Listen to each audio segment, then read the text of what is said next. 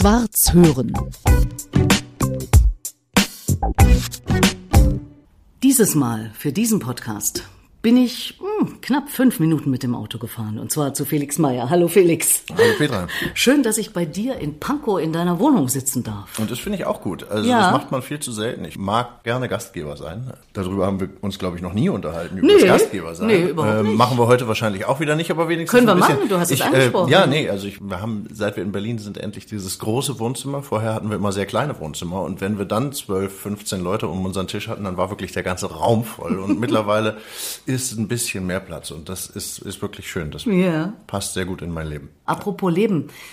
Du bist Familienvater, was für mich, die ich dich schon viele Jahre kenne, ganz neu war. Ja, das ist mir natürlich nicht neu, weil das schon seit vielen Jahren so ist. Seit 14 Jahren kann ich mich darauf vorbereiten, seit fast 13 Jahren ist es so. Aber es ist witzig, dass du das sagst, weil wirklich viele Leute, dadurch, dass wir als Straßenmusiker angefangen haben und man natürlich sowieso der Bohem immer alles Mögliche zutraut, haben mich Leute schon gefragt, wohnst du ganz normal in der Wohnung oder was? Als müsste man als Straßenmusiker wirklich dann auch auf der Straße leben. Naja, das ist wirklich verrückt, dass man so Klischees im Kopf hat. Anscheinend ist es so. Total. Also natürlich haben wir die auch alle und natürlich kommen Klischees ja auch immer irgendwo her und haben auch meistens eine gewisse Berechtigung. Wie lebst du damit? Ich finde es okay. Also sowieso finde ich ja Lesformen sehr interessant. Also ich mag das ja auch bei unseren Texten oder bei meinen Texten, dass ich schreibe die so, dass die Leute da schon auch das reinlegen können, was sie sich selber denken. Und wenn die mir das dann spiegeln, mag ich das zum Beispiel sehr gerne. Eine ganz andere Lesart von einem Text zu hören, den ich selber geschrieben habe, ist natürlich eine tolle Sache, weil man merkt, dass der eine Reise gemacht hat und dass der sich entwickelt hat. Und was ist mit deinen Klischees? Wo hast du welche? Ach, ich habe natürlich auch Klischees, Vorurteile über Menschen, aber ich finde das auch nicht so schlimm. Man soll ja so Sachen nicht mehr sagen in der heutigen Zeit und ich finde das eigentlich ein bisschen fürchterlich. Also zum Beispiel, woher kommst du?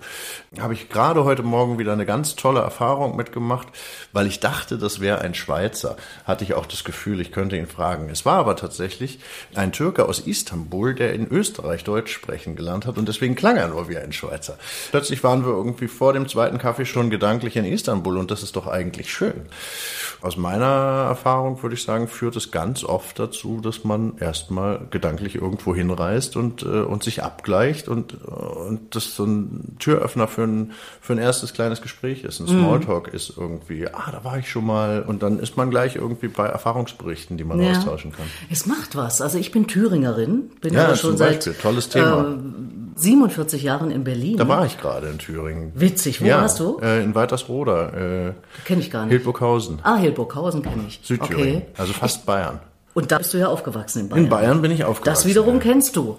Also ich meine, das macht schon was, diese Herkunft, weil wenn ich zum Beispiel auf Bühnen in Veranstaltungen Thüringer habe oder Thüringerinnen, das ist mir immer irgendwie nah, obwohl ich so lange da weg bin und mir überhaupt nicht mehr vorstellen kann, dort zu leben. Ja. Aber irgendwie ist das so drin. Ich finde diese Frage ganz entscheidend und ich werde die auch wirklich gerne gefragt und ich antworte darauf auch gerne. Aber wie gesagt, ich habe innerhalb des Landes, in dem ich lebe, keinen Migrationshintergrund oder sowas. Deswegen kann ich mich wahrscheinlich auch einfach nicht beschweren, wenn, wenn anderen Leuten das anders geht.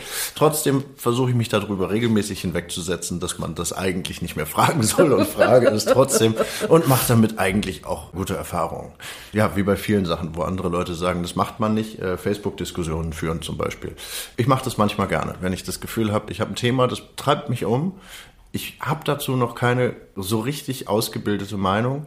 Dann schreibe ich das, was ich dazu denke, in einen Post und dann kümmere ich mich aber auch zwei Tage darum, immer von oben nach unten die Sachen zu beantworten. Und die Leute werden bei mir nie ausfallend, es wird nie wirklich unangenehm, es wird diskutiert, es wird darüber nachgedacht, was das jetzt bedeutet und ich bin am Ende auf jeden Fall klüger und das finde ich eigentlich eine sehr schöne Sache.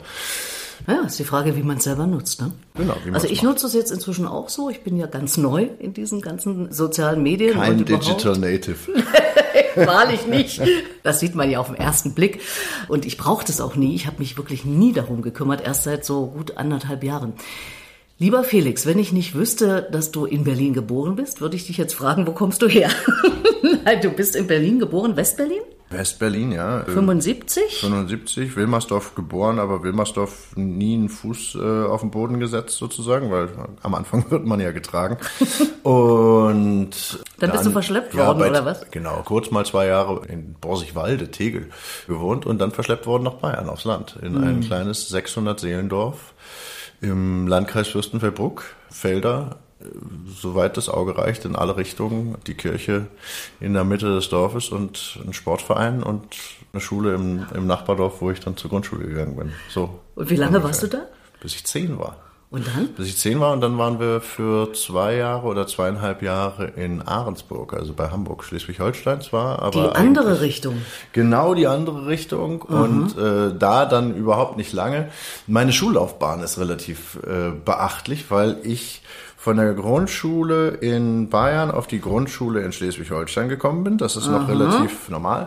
Dann sehr schnell von der Grundschule auf eine weiterführende Schule. Das war irgendwie so ein Gemeinschaftsschulenmodell, wo man dann erst später irgendwie äh, sich hätte festlegen müssen, auf welche Schule man wirklich gehen soll. Und da dann in der fünfeinhalbten Klasse nach Berlin wieder auf die Grundschule zurück, also schon von der weiterführenden Schule wieder auf die Grundschule zurück und um dann ein halbes Jahr später aufs Gymnasium zu kommen. Und das war wirklich total verrückt, weil das waren wirklich so innerhalb von anderthalb Jahren einfach zu viele Schulwechsel. Und ist es seitdem Berlin oder warst du dann zwischendurch Nee, nochmal nee, weg? nee, warst nee. nochmal weg, ne? Genau, ich war noch mal weg. Ich habe dann hier die Schule zu Ende gemacht. Ich bin dann für den Zivildienst nach Lüneburg gegangen. Ich bin dann wieder zurückgekommen nach Berlin und dann zum Studium nach Kiel und dann nach Hamburg und von Hamburg jetzt vor kurzem, vor sechs Jahren, Nach Berlin. sieben Jahren nach Berlin. Ja, Pankow. Genau. Ja, Pankow. Im Osten. Also seit diesem einen Mal, ach nee, warte mal, äh, zur Schule bin ich auch in Tegel gegangen, aber dann, dann war es Pankow. Also ab einem bestimmten Zeitpunkt war es einfach Pankow und dann bin ich auch, wenn ich zurückgekommen bin, immer nach Pankow zurückgekommen. Weil hier der größte Teil des Freundeskreises wohnt. Äh, Es hat sich nach der Wende irgendwie sehr schnell ergeben, dass sich ein kleiner Freundeskreis West mit einem großen Freundeskreis Ost zusammengetan hat und dann waren wir einfach alle Freundeskreis Ost. Also es ist ja Ah. nicht selbstverständlich, dass man aufgenommen und integriert wird, aber ich fühle mich in mittlerweile wirklich richtig gut integriert, ja. Spielt das bei deinem Jahrgang wirklich noch eine Rolle, dieses Ost-West? Auf jeden Fall. Also es war ein riesiges Thema. Ich hätte die Wende gerne noch ein bisschen erwachsener erlebt. Das wäre noch ein bisschen spannender gewesen, glaube ich. Aber im Endeffekt sind wir ja in ein wiedervereinigtes Berlin hinein Jugendliche geworden. Also wir waren, 14 wir waren, wir ne? waren 14, 14, 15 und es war dann ja eine sehr spannende Stadt. Und natürlich haben diese Brüche und diese Widersprüche auch, man hat gemerkt, die Leute sind anders geprägt. Also die ich Ossis es- sind anders ich fand als aus Ja, und ich fand das so toll. Also ich war richtig Fan davon, dass der Osten so anders tickt und wie er anders tickt. Also das Erste, was mir sehr bewusst aufgefallen ist, wenn irgendwo jemand eine Couch hatte, die er nicht mehr brauchte, dann wurde gefragt, braucht jemand eine Couch? Und das kannte ich von zu Hause oder aus dem Westen so gut wie gar nicht. Also da wurde halt eine Couch dann weggeschmissen. Und dieses immer gucken, ich habe hier was, äh, vielleicht könnte das jemand anders noch gebrauchen. Oder irgendwas ist kaputt gegangen, wer kann es reparieren oder so. Ja, Mensch, also wir das waren nachhaltig für Ossis offenbar. Schon irgendwie auf eine Art und Weise. Also So würde man heute sagen. Ja, so würde man heute sagen. Unter diesem Aspekt, wie es jetzt gedacht ist, natürlich auch. Aber ich mag es auch im Kleinen als Gedanken. Ich habe, wir waren vor ein paar Jahren äh, drei Monate in, in Japan und da habe ich dieses Handwerk gelernt, wo man Tassen, wenn sie kaputt gegangen sind, so repariert und am Ende mit einer Spur Gold äh, eben auch noch zu was Besonderem macht, dass die Brüche hervorhebt und eben aus Dingen, denen man ansieht, dass sie gelebt haben, was besonders Schönes macht. Ja? Toll. Finde ich Hab auch. nie gehört, das ist ja super. Kintsugi. Musst du mal nachschlagen. Ich habe neulich auch 30 Jahre Wintergarten eine Tasse, ging gleich der Henkel ab. Hm. Und dann habe ich den rangeklippt und habe gedacht, das darf man nicht sehen. Das mache ich jetzt Bringst- mit Gold. Bringst Oder ich bring's bringst, dir. Bringst du vorbei, mach, ah. mach ich dir halt. Das ist ja der Wahnsinn. Die Aufschrift 30 Jahre Wintergarten ist auch Gold. Du, das passt. Ich sag ja immer, es gibt keine Zufälle. Ja? Du hast uns einen Tee gemacht, das Ja. hört man jetzt. Äh, Da gibt's auch einen Nachschlag dazu, weil du ja gerne ein Gastgeber bist. Felix, du hast es selber schon angesprochen. Die Straße war so als Musiker erst dein Zuhause. Und zwar nicht nur in Deutschland, du bist ja ziemlich rumgekommen in Europa.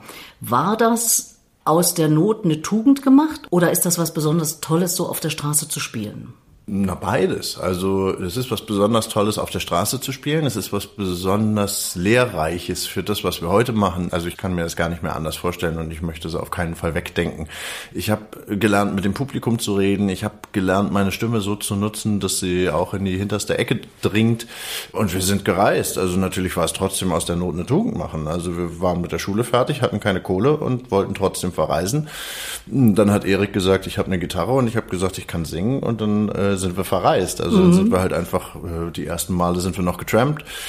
Mhm. Was wir sowieso viel gemacht haben. Also es ist auch so eine Art und Weise, die sich so durch mein Leben zieht, dass wenn ich irgendwas haben will, dass ich dann immer erstmal frage, ob irgendjemand, deswegen vielleicht auch dieses, dieses Ossi-Ding, die gefragt haben, irgendwie, braucht jemand was, was mich so fasziniert hat, habe ich äh, eben immer ganz selbstverständlich andersrum gemacht. Äh, wenn ich, wenn ich irgendwo hinreisen wollte, das ging schon in der Schule los, äh, und ich hatte mal wieder den Bus verpasst oder sowas, dann habe ich den Typen meiner Ampel gefragt, ob er mich vielleicht die zwei Kilometer mitnehmen könnte und dann bin ich den Rest zu Fuß gegangen und das war immer so ganz selbstverständlich und so war das mit der Straßenmusik eben auch. Wir sind dann losgetrampt und haben Musik gemacht und haben uns das Geld, was wir brauchten, um lecker essen zu gehen und guten Kaffee auf dem ersten Platz der Stadt irgendwie äh, zu trinken, weil das wollten wir schon, ja. Keine Kohle in der Tasche, aber natürlich trotzdem große Ansprüche oder, äh, oder hohe Ziele. Das haben wir uns dann einfach auf dem Weg verdienen müssen. Mm. Und das hat so gut funktioniert, dass dass wir das einfach jahrelang gemacht haben und dann natürlich auch besser geworden sind. Wir mussten auch nach dem, nach dem ersten oder zweiten Jahr schon nicht mehr trampen, weil da hat schon, ist schon ein Freund mitgekommen, der konnte zwar keine Musik machen, aber dafür hatte der ein Auto und einen Führerschein und dann hatten wir schon jemanden, der uns gefahren hat und, und so ging das irgendwie immer weiter und dann kamen Leute dazu und äh, man kannte dann plötzlich in Italien irgendwie noch einen Violinisten und eine Sängerin und dann hat man in Italien plötzlich zu fünft oder zu sechst auf der Straße gestanden. Also es war nie natürlich die diese Art von Straßenmusik, die aus der Not heraus wirklich geboren ist. Wir hätten auch immer anders gekonnt. Wir hätten auch einfach zu Hause bleiben können. Wir haben das immer aus Spaß gemacht und das hat man uns natürlich auch immer angemerkt und deswegen hat es natürlich auch eine ganz andere Wirkung gehabt ja. und, und, hat was Anziehendes gehabt auch. Heute auch noch ab und an oder nicht? Ach, wir denken sehr viel drüber nach. Wir haben gerade ein Crowdfunding gemacht, was ja auch wieder so was ähnliches ist, ja. Also so eine Schwarmfinanzierung hat Erik das irgendwann mal genannt, wo man Leute fragt, ob sie ein Produkt kaufen wollen, was es noch gar nicht gibt und dadurch, dass sie es jetzt schon kaufen, kann man es dann herstellen, was auch ein, ein sehr kluger Schachzug der digitalen Welt ist. Und da gab es eine Fehlbestellung und jetzt haben wir plötzlich statt 500 CDs, 2500 CDs. Die werden wir aber nie und nimmer verkaufen, weil das ist eine Live-CD und, und deswegen mm. haben wir jetzt gedacht, ah, wir haben in den letzten Jahren so oft über Straßenmusik geredet in der, in der Pandemiezeit äh, natürlich auch ganz doll, weil, weil es überhaupt manchmal gar keine Auftrittsmöglichkeiten gab und äh, Leute, die immer noch Straßenmusik machen aus meinem Freundeskreis, haben immer gesagt, also bei mir läuft super. Die Leute sind richtig glücklich, wenn ich irgendwo ankomme, äh, endlich mal wieder Live-Musik zu hören und da haben wir schon immer gesagt, ach man, man müsste eigentlich wieder auf die Straße gehen. Ich glaube, es wird wieder passieren, aber mhm. es ist seit, ich glaube, sieben, acht Jahren oder sowas, mhm. ist es doll weniger geworden, ja. bis, bis gar nicht. Also, ja. Weil du mit deiner Band, wobei Band willst du ja nicht, die heißt ja Projektil. Felix Meyer und Projektil. Genau. da muss ich auf meine Lautschrift gucken, damit ich das richtig aussprechen kann. Aber Lautschrift kann. ist toll. Ja, wunderbar. Ja. Ob das jetzt richtig ist, weiß ich nicht, aber Projektil ist ausgesprochen jedenfalls äh, korrekt. Du bist einfach unterwegs mit Konzerten mit Projektil. Ich erlebe dich auch ab und zu mal solo, solistisch, beziehungsweise mit einem Pianisten. Genau, also solo nie, weil äh, ich bin kein Musiker. Ich habe Fotografie studiert, aber ich habe nie ein Instrument gelernt. Ich bin auch nicht nicht besonders musisch oder musikalisch äh, erzogen worden, groß geworden. Ab der Schulzeit war es der Gesang irgendwie das klang auch am Anfang gar nicht mal so gut. Und dann äh, das hat sich geändert. Die Leute hatten, danke. nee, die Leute hatten viel Geduld mit mir und äh, und wir haben dann irgendwie einen Weg gefunden und dann wurde es immer besser und eben diese harte Schule Straßenmusik hat da auf jeden Fall viel dazu beigetragen. Aber du spielst Gitarre oder nicht? Nee. Überhaupt nicht. Ich spiele ja nicht. Habe ich mir das eingebildet, dich jemals mit der Gitarre gesehen das, zu haben? Das haben schon viele behauptet. Das ist lustig und ich finde es auch schön. Weil das gehört so zum Liedermacher dazu. Ja, oder? ja, irgendwann werde ich dann vielleicht auch eine andere Form dafür finden und sagen, äh, ja, ja, aber ich spiele sie nie. Ich kann ein Lied auf der Gitarre und ich kann jetzt seit, seit ein paar Wochen ein Lied auf der Ukulele. Der Wahnsinn. Mhm. Und äh, du hast ja einen äh, treuen Begleiter, Johannes Bicke. Ja. Jazzpianist, mit dem du auch diverse Sachen machst, auch gemeinsam schreibst. Wir haben ein Pianoalbum sogar letztens gemacht. Also es war ganz toll, weil ich als Nicht-Musiker natürlich bisher nie in den Genuss gekommen bin, an einem Instrumentalalbum mitzuarbeiten. Und äh, mittlerweile aber doch so musikalisch anscheinend denken kann, dass ich Sachen vorschlagen kann und, äh, und die werden dann aufgegriffen. Und äh, zum Beispiel habe ich gepfiffen und in mein Telefon gepfiffen und dem Johannes das geschickt und äh, der hat aus diesem Gepfeife dann so Piano-Miniaturen gemacht und die kommen auch auf dem Album vor. Und also es war für mich eine ganz tolle Erfahrung, mhm. dass wir, dass wir so ein Album erarbeiten konnten. Mhm. Du bist wirklich ein Mensch, der Lieder macht und zwar vom Text her. Du schreibst die Texte. Ich habe hier eine alte Lobhudelei gefunden, die ich mal gemacht habe. Also das war eine ganz ehrliche, von ehrlichem Herzen kommende 2014. Das war eine persönliche Empfehlung für die Liederbestenliste, woher wir uns ja übrigens kennen. Also du bist mir aufgefallen 2010 als wir dir dann äh, auf dem Theaterkahn in Dresden den Förderpreis äh, verliehen haben, das ist eine kleine Jury innerhalb der Liederbestenlisten-Jury, da fand ich dich schon damals große Klasse, hat sich natürlich seitdem irre viel getan. Also wenn ich das beobachte, was da passiert ist, da wusste ich glaube ich noch gar nicht ganz genau, dass du gar nicht musikalisch irgendwelche Vorbildungen hast, habe ich geschrieben irgendwie, das Songwriting funktioniert bei Felix Meyer, dem Förderpreisträger der Liederbestenliste 2010 so, zunächst sind alle Texte da, By the way, dass die Songs vom Text her kommen, ist unüberhörbar. Mhm. So habe ich damals geschrieben und das ist übrigens mir in meiner Musikrezeption sehr nah, weil ich ähm, aus dem Osten kommend, wir haben immer sehr auf den Text gehört. Also zumindest komme ich so aus so einer Schule, ja. obwohl ich selber mal Musik fast studiert hätte. Also ich habe nur wirklich mehrere Instrumente gelernt und äh, sollte auch Musikerin werden. Äh, das heißt, ich komme von der Musik her und doch komme ich in der Rezeption von gerade ähm, Musik mit Text sehr vom Text her, weil ähm, für mich ist das wahnsinnig wichtig, was derjenige da singt. Also überhaupt, dass man das Gefühl hat, dass einem jemand was erzählen möchte, was irgendwie von Belang ist und was nicht nur so wischiwaschi. Das geht mir auch in anderen Sprachen übrigens so. Ich kann mir Englisch und Französisch, ich spreche das ganz gut und ich verstehe es auch ganz gut, aber natürlich verstehe ich es trotzdem nicht sofort in Gänze. Aber man merkt, finde ich, sofort, ob einem jemand was Besonderes da mm. serviert, textlich. Auch an der Art, wie das dann gesungen ist. Wie viel Kraft man in die Worte legt oder sowas.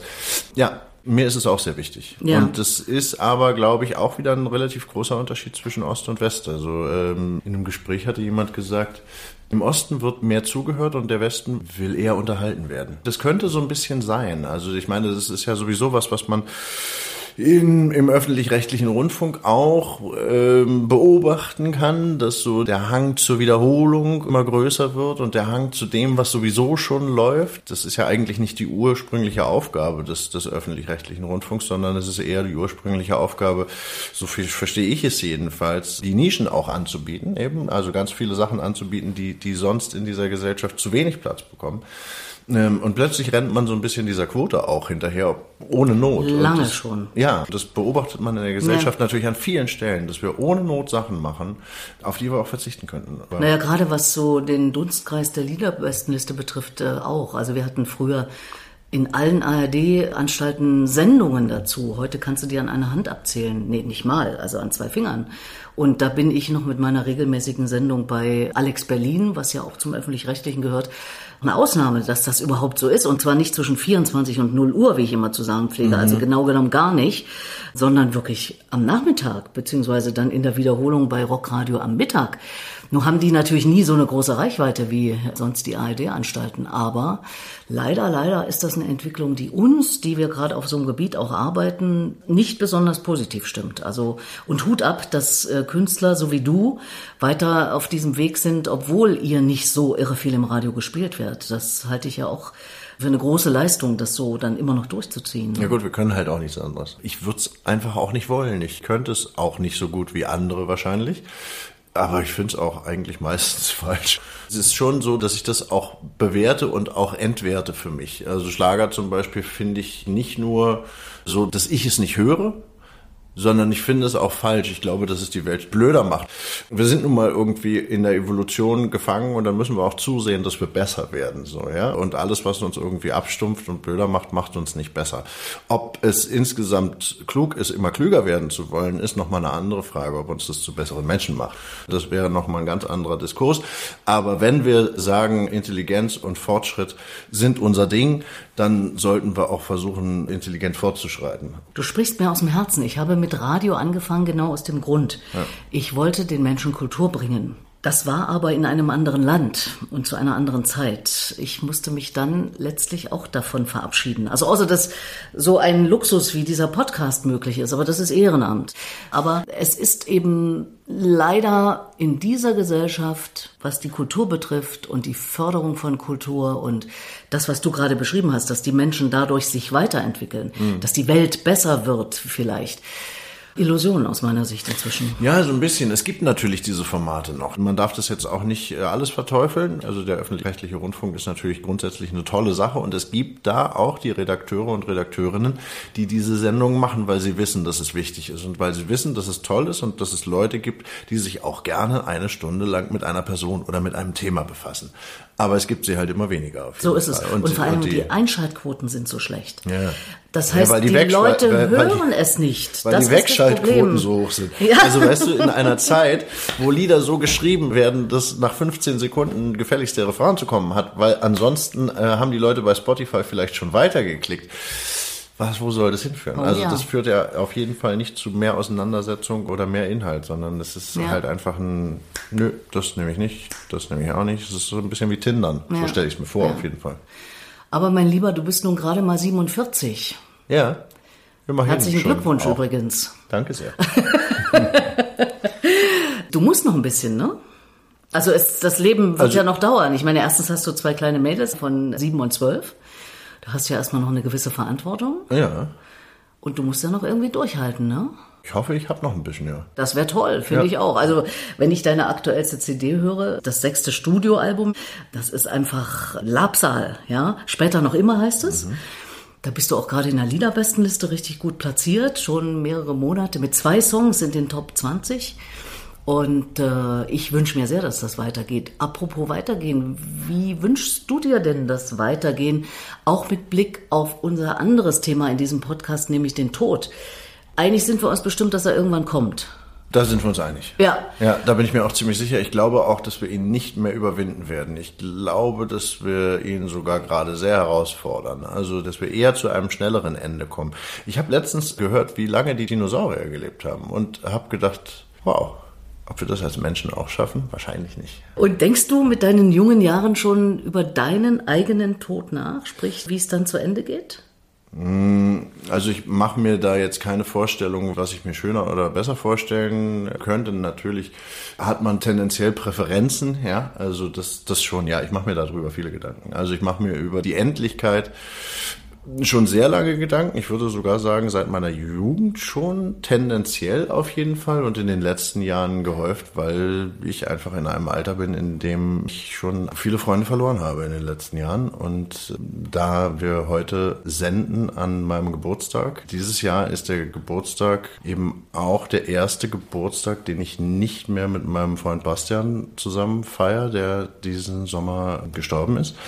Und wir hatten, seit wir uns kannten, zusammen Geburtstag und machen nun heute eine große Feier, die zum Teil mein Geburtstag und zum Teil eine Trauerfeier für die Berliner Freunde ist.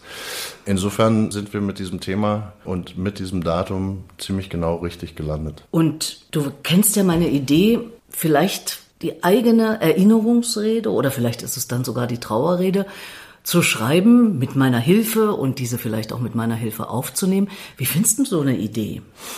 Ja, du hattest mir schon mal davon erzählt. Also ich finde es natürlich spannend. Ich hatte so ein bisschen Angst, dass wenn man das macht, dass sich die Leute gruseln könnten. Also dass das so ein bisschen was ja, dass es was Gruseliges hat irgendwie. Dass, Also wenn äh, derjenige nun tot ist und dann noch diese die Person, mh, also ich habe zum Beispiel schon mal darüber nachgedacht, ob ich gerne wollen würde, dass ein Stück von mir gespielt wird. Und dachte, also lieber irgendwas, wo die Leute wissen, dass ich das sehr geliebt habe. Das sehr wohl. Was Aber wäre ich, das? Also zum Beispiel dieses Piano-Album. Das wäre so eine Schnittstelle, wo ich mir vorstellen könnte, daran habe ich irgendwie mitgewirkt, daran habe ich Teil gehabt. Aber ich finde es sowieso schon immer eher störend im Kontext mit anderen Menschen. Auch wenn jemand auf die Idee kommt, ach, der Felix sitzt hier, dann machen wir doch noch mal ein Lied von ihm an, finde ich fürchterlich. Aber, Aber es ist ja dann für die anderen. Du bist ja nicht mehr da, ja, du ja. hörst es ja nicht. Dann nicht mehr, nee, das stimmt. Ich glaube, ich würde eher darauf vertrauen, dass die das schon gut machen. Ja. Und wenn nicht, stört es mich auch nicht mehr. Schwarz hören.